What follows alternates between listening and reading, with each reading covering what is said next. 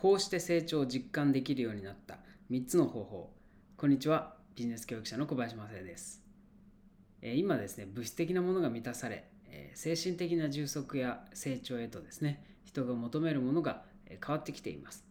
そういった中でこの教育ビジネスっていうのが非常に需要があるわけですね。で私たちはどうしたら人が成長成果を実感していただけるかということを日夜考えているわけです。一方でこう謙遜する社会で育った日本人っていうのはですねなかなか自分の成長を認められずに自分なんてまだまだだというふうに自己否定を繰り返してしまう人もいます。これは優秀な人ほどですね結構ハマりやすいスパイラルだったりします。こう人との比較に苦しむ人もいますね。上を見上げたら結構キリがなかったりします。まあそういった中でどうすれば幸福を感を得ながらですね自己成長できるのかこのことについて今日は3つのポイントを考えてみます。こうして成長を実感できるようになった3つの方法。1つ目がですね成長の物差しを持つということです。私たち教育ビジネスの構築をご支援していますが最初にやることは独自のカリキュラムの作成です。カリキュラムを作る時のポイントがこの成長成果の物差しを決めるということです。例えば健康系のプログラムであれば体重とか体温とか姿勢朝どれぐらいすっきり目覚めているか。こういった指標があります。ビジネス系であれば集客売上利益採用活動採用人数。こういったものがポイントになってきます。大切なことはですね他人との比較ではなく過去の自分と比較していく。過去の自社との比較をしていくということです。もちろん他社をベンチマークしてそことの比較で伸ばしていくっていうことは非常に有効ではあるんですがそれだけやってるとですね他人の軸で生きることになってしまいます。2つ目日記をつける。人の成長や充足にはですねそうは言っても数値化できないものもあります。そこでおすすめなのが日記をつけるということです。私もですね、えー、いろんな日記をつけています。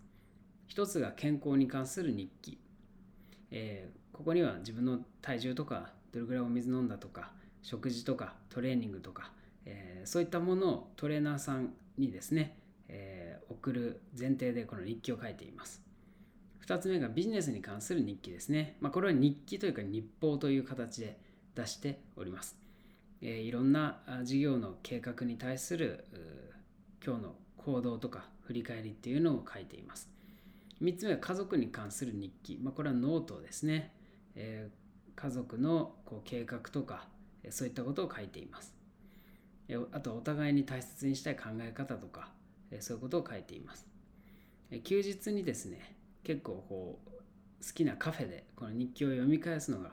僕らのですねささやかな楽しみになっております。日記をつけるようになってからですね自分自身の考えや行動がこうきちんとこう積み上がるようになっていきました。それまでは結構うまくいかないともうダメだっていうふうにですねゼロリセットしてた時もあるんですけれどもきちんとこう日記をつけるとできてることにも目が向くようになって自己肯定感も高まるということを実感しております。3つ目成長を実感する3つ目のポイントは人に教えるということですね。私がですね中学生の時からやってるのがですねクラスで勉強が苦手な友達に放課後とか休み時間とかまあ、学校が休みの日とか図書館に一緒に行ってですね勉強を教えるっていうのをちょっとやってました。これなんとなく始めたんですけども良、えかったのがこの人に教えられる自分イコールですね成長してる自分っていうふうにつながりまして教えることが楽しくなったんですよね。教えられるってことは自分がその分だけ成長しているということになりますのである意味それでが楽しくて勉強に励んだということも言えます。まあ、そういう意味では僕は教育ビジネスの事業に関わっていますけれども中学の時のこういった体験がある意味ベースになっているというふうにも思います。今回はですね成長を実感するために3つの方法として1つ目成長の物差しを持つ2つ目日記をつける3つ目人に教えるということをご紹介してきました。いろんな人誰かと比較するっていうのは時に有効ですけどもそれだけだと他人の軸になってしまいますので、ぜひご自身の軸を持って、過去の自分と比較して、落ち着いてですね、新しいチャレンジを進めていただければと思います。それではまた。